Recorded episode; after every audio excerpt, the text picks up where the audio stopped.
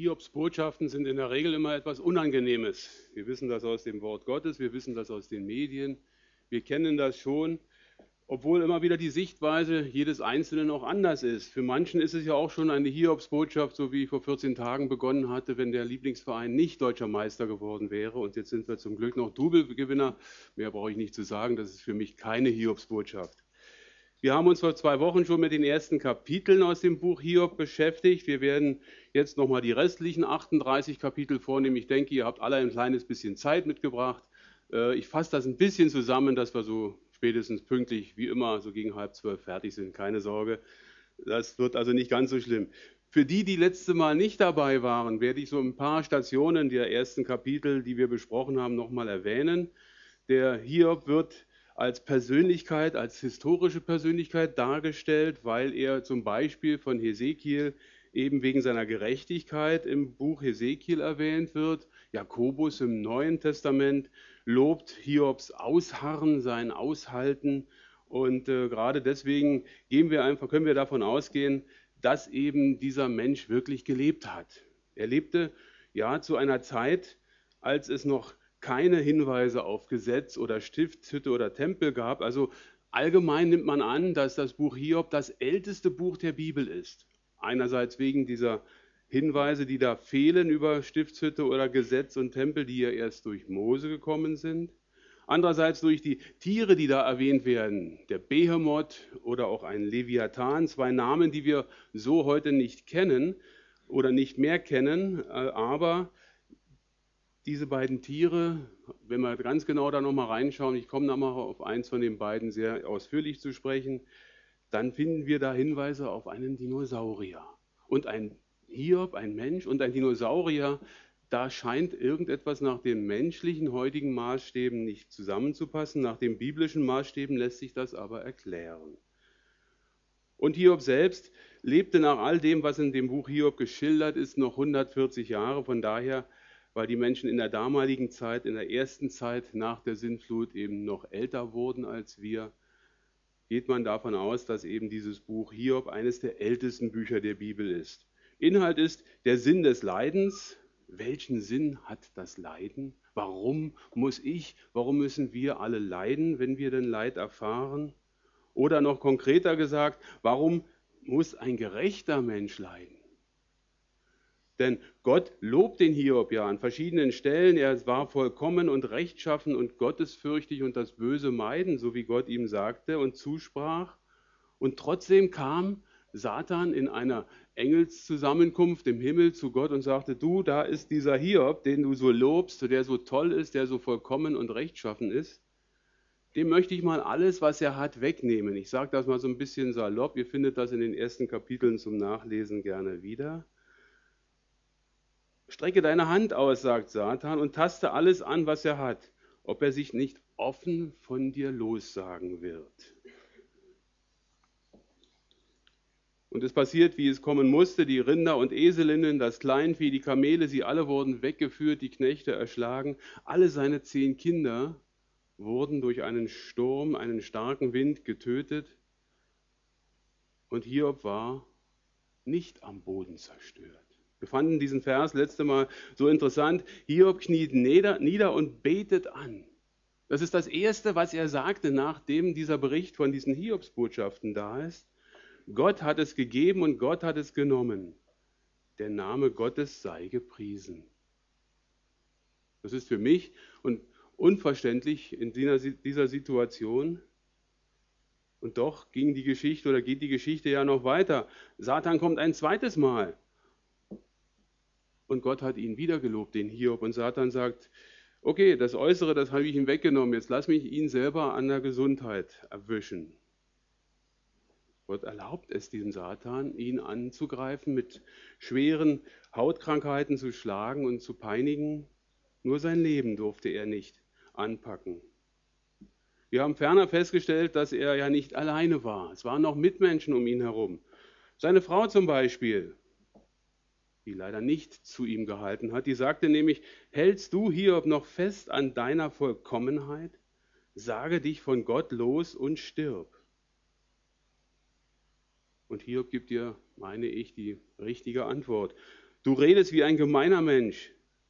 Er sagt dann wieder etwas, was sehr wichtig ist. Sollten wir das Gute von Gott annehmen und das Böse nicht auch annehmen?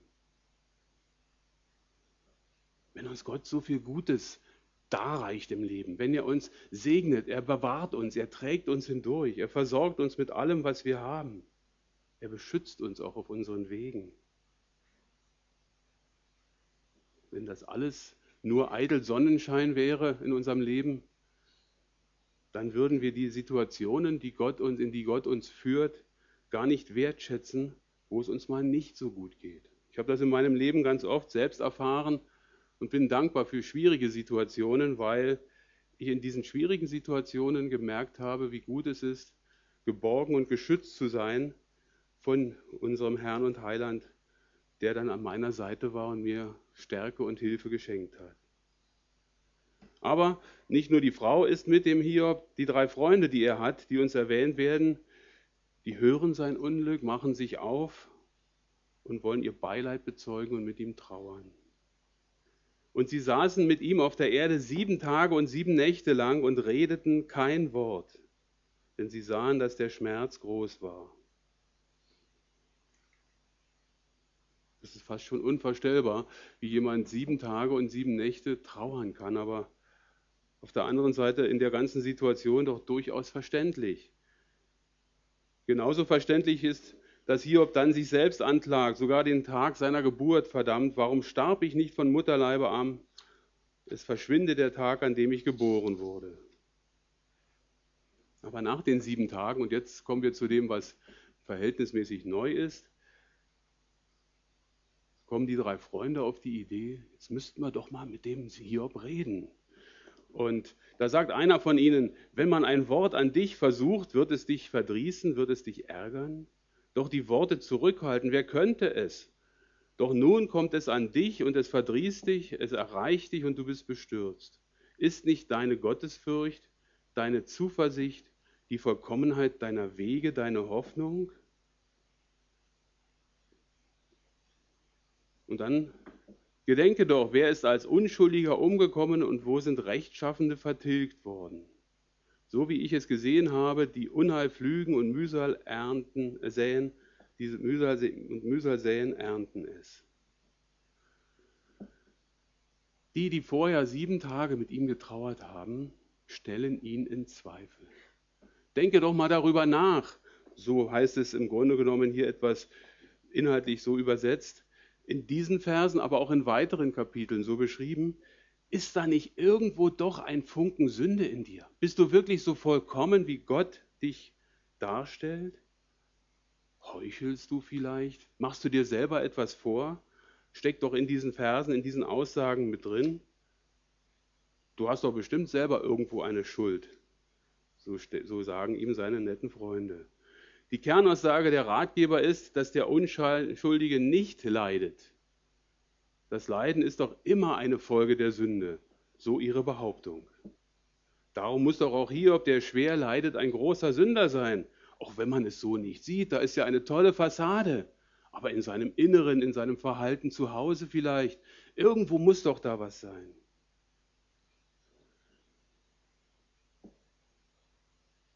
Interessanterweise beinhaltet Gottes Wort manches, was uns darauf hindeutet, dass es nicht so ist, dass automatisch jemand, der in Leid oder Not ist, auch eine Sünde begangen haben muss.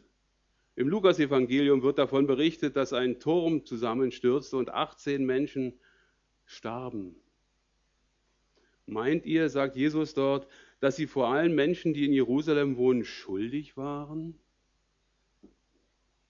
Oder eine andere Begebenheit weist uns darauf hin, dass jemand krank war und die Pharisäer fragen Jesus, war dieser schuldig und sündig oder waren es seine Eltern? Und Jesus antwortet ganz klar, nein, diese Krankheit ist von Gott und zu, zur Ehre Gottes. Ganz andere Ursache und ganz andere Wirkung dieses Leid, das da passiert. Ich mache jetzt einen großen Sprung zum, Vers, zum Kapitel 32. Wir lassen die ganzen anderen Reden der Freunde mal, die inhaltlich sich identisch zeigen und von Gott auch in einer bestimmten Weise auch dann beantwortet werden. nochmal weg. Und die drei Freunde hörten auf, dem Hiob zu antworten, weil er in seinen Augen gerecht war. Hiob sieht sich nach wie vor unschuldig, gerecht, vollkommen, rechtschaffen. Und jetzt kommt aber noch ein vierter, ein vierter Freund hinzu, der wird richtig sauer. Der hatte zugehört die ganze Zeit, da entbrannte der Zorn Elihus, sein Zorn entbrannte gegen Hiob, weil er sich selbst mehr rechtfertigte als Gott. Ein hartes Urteil für jemanden, der so viel erlebt hat. Und sein Zorn entbrannte auch gegen seine drei Freunde, weil sie keine Antwort fanden und Hiob verdammten und ihm Heuchelei unterstellt hatten.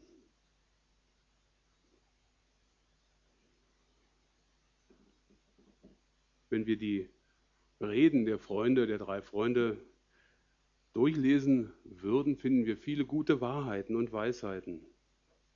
Interessant ist, dass Gott sein Urteil abgibt und das hat mich dazu ermutigt, mich mit diesen Reden der Freunde viel weniger zu beschäftigen weil Gott dann in Kapitel 42, Vers 7 sagt, mein Zorn ist entbrannt gegen dich und deine beiden Freunde, denn nicht Wahres habt ihr von mir geredet, wie mein Knecht hier. All das viele, was da drin ist, all die 32 Kapitel, die beinhalten nichts, was Gott die Ehre gibt. Und Gott gibt ihnen den Auftrag, geht zu Hiob hin opfert ein Brandopfer für euch und lasst Hiob für euch bitten. Ich finde das schon krass. Da wird Hiob trotz seines Leidens von den Freunden verdammt, als Heuchler dargestellt. Und im Nachhinein ist es so, dass Gott die ganze Geschichte umdreht und zu den Freunden sagt, ihr habt nicht recht gehandelt, sondern Hiob ist es, der für euch bitten soll.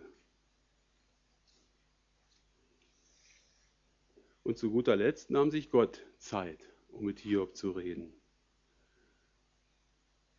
Auch da steckt so vieles drin und wer die Hausaufgabe von vor zwei Wochen gemacht hat, der wird beschenkt gewesen sein mit den Versen, die da sind. Ich habe nur einzelne rausgegriffen. Als Gott zu ihm sagt, wo warst du, als ich die Erde gründete? Wer hat ihre Maße bestimmt und in was wurden ihre Grundfesten eingesenkt? Können wir als Menschen bewusst sagen, warum die Erde in dieser Situation sich in, ihrem Bahn, in ihrer Bahn um die Sonne befindet? Haben wir einen Einfluss darauf, dass irgendwo festgelegt werden kann?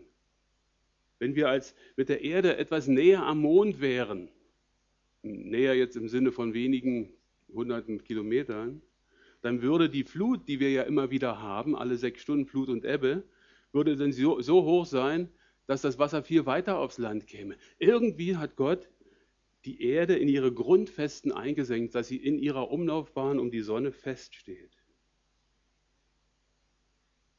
Oder Hiob wird gefragt, kannst du die Bilder des Tierkreises hervortreten lassen zu ihrer Zeit? Ihr wisst, den Sternenhimmel, wir freuen uns im Sommer, gerade wenn es dann klare Nacht ist, dass wir die Sterne sehen können. Und die Menschen und die Seefahrer haben seit Jahrhunderten im Grunde genommen die Sterne auch benutzt, um sich zu orientieren.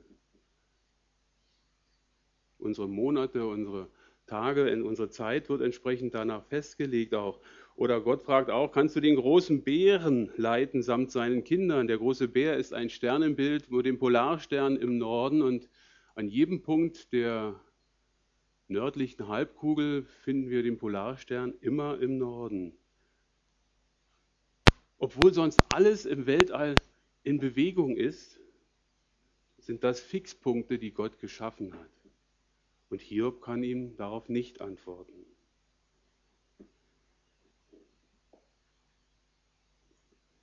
Aus einem Sturm heraus redet er zu ihm, gürte doch wie ein Mann deine Lenden, ich will dich fragen und du belehre mich. Gott will Hiob fragen, damit er ihn belehrt. Kannst du einen Donner erzeugen mit deiner Stimme? Etwas ausführlicher möchte ich auf den berühmten, in Anführungsstrichen, Behemoth eingehen. Er wird von Luther, Luther übersetzt als Nilpferd. Im Russischen ist interessanterweise das, das Wort für Nilpferd Behemoth. Und doch passt irgendwo die Beschreibung nicht zu dem Bild, das ich von einem Nilpferd vor Augen habe. Früher als Junge mit meinen Kindern waren wir im Zoo und ihr wisst, wie die Nilpferde halt aussehen. Mit so einem Stummelschwänzchen, breiten Maul und meistens im Wasser lebend. Der Behemoth frisst Gras wie ein Rind, macht das Nilpferd auch. Aber der Behemoth hat einen Schwanz gleich einer Zeder, einen langen, gebogenen Schwanz das Nilpferd nicht. Die Sehnen des Behemoth sind verflochten in den Beinen, in den, in den Knochenbeinen, in den Beinen ist so viel Festigkeit, weil die Sehnen verflochten sind miteinander und eine enorme Stabilität darstellen. Seine Röhren, seine Beine sind von, wie von Erz und Gebeine sind gleich von, wie von Eisen.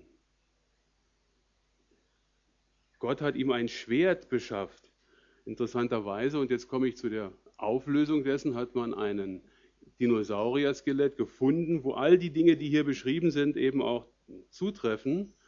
Und er hat ähnlich wie ein Daumen hoch, hat er einen extremen Daumen, der als Schwert fungieren kann. Also im Grunde genommen ist es für mich ein Bild und ein Beleg dafür, dass es eben doch dieses alte Buch ist, das Hiob selbst das, was er sieht, auch beschreibt und dieses Tier letztendlich kennt. Letzter Vers, vorletzter Vers über diesen Behemoth. Der Strom schwillt mächtig an, er flieht nicht ängstlich davon, er bleibt wohlgemut, denn wenn ein Jordan gegen sein Maul hervorbricht. Durch die starken Beine kann er auch in den Fluten des Wassers stehen. Fast schon spöttisch kommt die Aussage Gottes dann herüber. Fängt man ihn wohl vor seinen Augen, durchbohrt man ihm die Nase mit dem Fangseile? muss wohl nach den Bildern, die ich auch gefunden habe zu diesem Dinosaurier, eine eindrucksvolle Erscheinung gewesen sein. Aber all das, was ich gerade versucht habe, uns weiterzugeben, ist das, was Gott den Hiob fragt. Ich habe mir so die Frage gestellt, wie würde ich denn Gott antworten? Habe ich in der Schule nicht gelernt? War ich vielleicht krank? War ich nicht dabei? Hat der Lehrer mir nicht beigebracht? Oder hatte ich keine Lust, mich dann weiterzubilden? Könnte ich so mit Gott reden? Können wir überhaupt Gott antworten in angemessener Form? Natürlich sagen wir das so locker in, unserem, in unseren heutigen Zeiten. Wir Menschen, wir sind doch mit all unseren technischen Errungenschaften eher der Meinung, wir wissen alles und wir können alles. Wir sind doch die Besten, wenn keine anderen da sind. Ich fand in meinem Andachtsheft anfangs der Woche ein interessantes Gedicht, das auch als Lied bekannt ist. Matthias Claudius hat es vor 240 Jahren geschrieben, 1779. Und zwar beschreibt er die menschliche Ohnmacht und die menschliche Überheblichkeit der damaligen philosophischen Epoche. Eine Überheblichkeit, die ich denke, die wir auch heute um uns herum finden können. Wir werden einige Strophen aus dem Lied nachher noch singen aber hier schon die wichtigsten Aussagen, weil sie so gut zum Ausdruck bringen, was eben auch damals schon zur Zeit eben der Aufklärung, wo ja alles so neu war und alles so bewusst wo dargestellt wurde, von Matthias Claudius festgestellt wurde. Da heißt es in dem Text, seht ihr den Mond dort stehen? Er ist nur halb zu sehen und doch rund und schön. Wir sprechen ja vom Auf, vom Abnehmen und vom zunehmenden Mond. Wir sehen manchmal nur die Sichel oder eine von eine Hälfte, manchmal den ganzen. So sind gar manche Sachen, heißt es in dem Gedicht weiter, die wir getrost belachen, weil unsere Augen sie nicht sehen. Wir stolzen Menschenkinder sind eitel arme Sünder und wissen gar nicht viel. Haben wir denn vielleicht wie Hiob Antworten auf die wesentlichen Fragen? Woher komme ich? Wozu lebe ich? Wohin gehe ich? Für Matthias Claudius heißt es dann zum Schluss weiter, Gott, lässt, Gott lass dein Heil uns schauen, auf nichts Vergängliches bauen, nicht Eitelkeit uns freuen, lass einfältig werden und vor dir hier auf Erden wie Kinder fromm und fröhlich sein. Welch wunderbare Weisheit. Jesus hat gesagt, lasset die Kinder zu mir kommen und ihr kommt ins Himmelreich, wenn ihr werdet wie die Kinder. Nur ich als 65-jähriger erfahrener Mann, ich will doch nicht einfältig sein. Einfältigkeit klingt doch so nach Dummheit. Aber das ist der kindliche Glauben, das Vertrauen, auf das ich mein Leben setze, das ich weiß und erfahren habe, wenn ich in den Bergen bin und ganz oben bin und es mir toll geht und ich super viel Erfolg in meinem Berufsleben hatte, dann habe ich gesagt, okay, danke Herr, das hast du bewirkt. Manchmal kam auch der Gedanke in mir hoch, hast du gut gemacht, Jürgen. Auf der anderen Seite, ich habe es vorhin schon gesagt, habe ich auch erlebt, wenn ich da unten lag, wenn es mir schlecht ging. Dann habe ich Danke sagen können, dass ich weiß, ich bin nicht allein mit dieser Sorge, mit dieser Hiobsbotschaft. Wie hat denn nun Hiob auf Gottes Reden reagiert?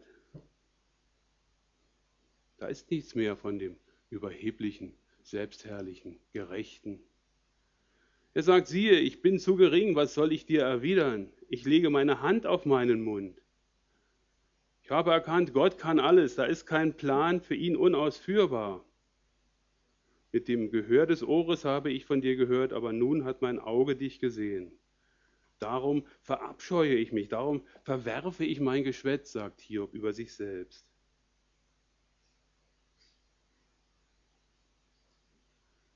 Ich habe mir die Frage gestellt in diesem Rückblick des Dialoges, muss Gott sich eigentlich rechtfertigen in all dem, was er Hiob gesagt hat und was er mir und uns auch selber sagt in seinem Wort? Ist er doch der Souveräne, der Allmächtige, er, der über allem steht. Und nicht umsonst heißt es im Neuen Testament, meine Gedanken sind nicht eure. Und meine Wege sind nicht eure Wege. Gott weiß, was hinter dem Berg ist. Wir sehen doch manchmal nur den Berg voller Sorgen, voller Ängste, voller Nöte. Aber Gott weiß, wie der Weg dahin geht, wie der Weg weitergeht in unserem Leben. Und im Römerbrief wird bekannt, wie unerforschlich sind seine Gerichte, unaufspürbar seine Wege.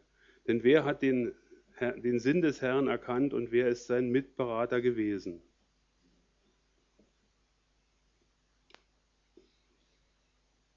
Ich fand das tröstlich, dass in den letzten Versen des Buches Hiob, Kapitel 42, Vers 10 gesagt wird, und der Herr wendete die Gefangenschaft Hiobs ich habe lange über diesen, diese Aussage Gefangenschaft nachgedacht. Er war doch ein freier Mann. Er war doch eigentlich gar nicht gefangen. Sein Leben war doch erfolgreich bis zu diesen Hiobsbotschaften. Vielleicht war es gerade diese Gefangenheit, dass ihn im Herzen der Reichtum weggebracht hat von dem Wesentlichen. Wahrscheinlicher aber war es eher die Gefangenschaft in dem Kampf zwischen Gut und Böse. Satan hat ja ihn versuchen wollen. Gott hat es zugelassen, haben wir vorhin ja auch gehört.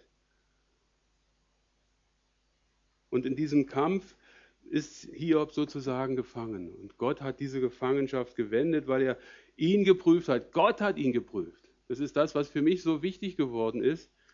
Gott lässt es zu, dass Satan ihn auf die Probe stellt und hat ihn geprüft und für gut befunden.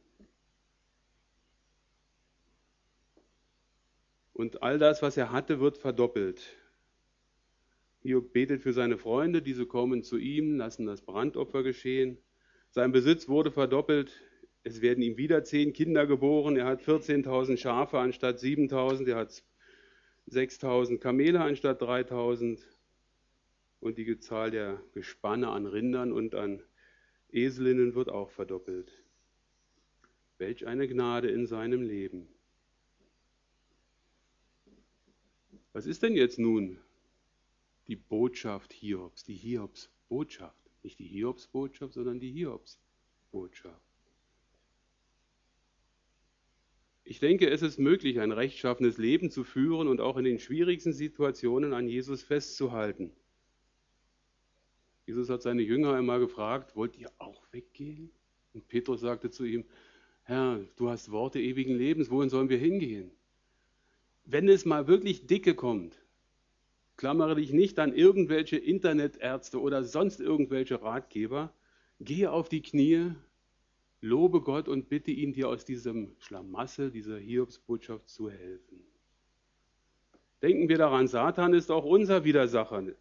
Der uns sichten und prüfen möchte, wie er auch die Jünger hat, sichten und prüfen wollen. Wir finden das in, im Lukasevangelium, wo Jesus zu Simon Petrus sagt, siehe, der Satan hat eurer begehrt, euch zu sichten wie den Weizen. Ich aber habe für dich gebetet, dass dein Glaube nicht aufhört. Da ist Jesus im Himmel, wir hatten Himmelfahrt letztens, vor dem Thron Gottes und, steht und betet für uns und stärkt uns und ist gleichzeitig durch den guten Heiligen Geist auch in uns drin.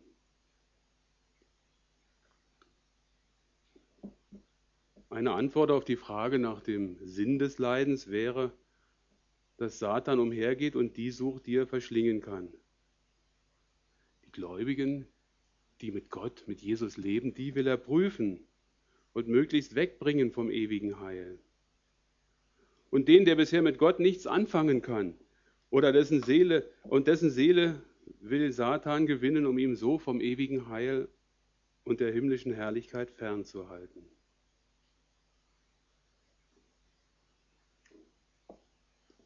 Denken wir einmal zurück, wie es bei uns in der Ausbildung, im Studium, in der Schule war. Da haben wir etwas über Wochen, Monate hinweg gelernt und plötzlich steht eine Prüfung, eine Klausur, eine Ex an. War das nicht ein schönes Gefühl zu wissen, ich habe etwas gelernt und ich kann mein Wissen auf die Probe stellen lassen? In der Regel, sage ich mal, ist es dann doch meistens so, dass man keine große Angst haben muss und es gerade noch eine 4 minus wird. War bei mir manchmal so. Wenn Gott meint, dass Satan in meinem und in deinem Leben dich auf die Probe stellen darf, dann sei dir bewusst, diese Probe ist eine Adelsbezeichnung für dich. Gott weiß, dass du so viel in seinem Leben, im Leben mit ihm gelernt hast, dass du diese Probe bestehen kannst. Lass dich nicht abbringen von den geraden Wegen, und Gott steht auch zu dem Gefühl, das ich habe manchmal, auch ich habe das manchmal, ein Gefühl der Gefangenschaft. In irgendwelchen Wechselspielen zwischen Gut und Böse, in irgendwelchen Ärgernissen, dass der Zorn manchmal in mir hochkommt und ich mich zurückhalten muss.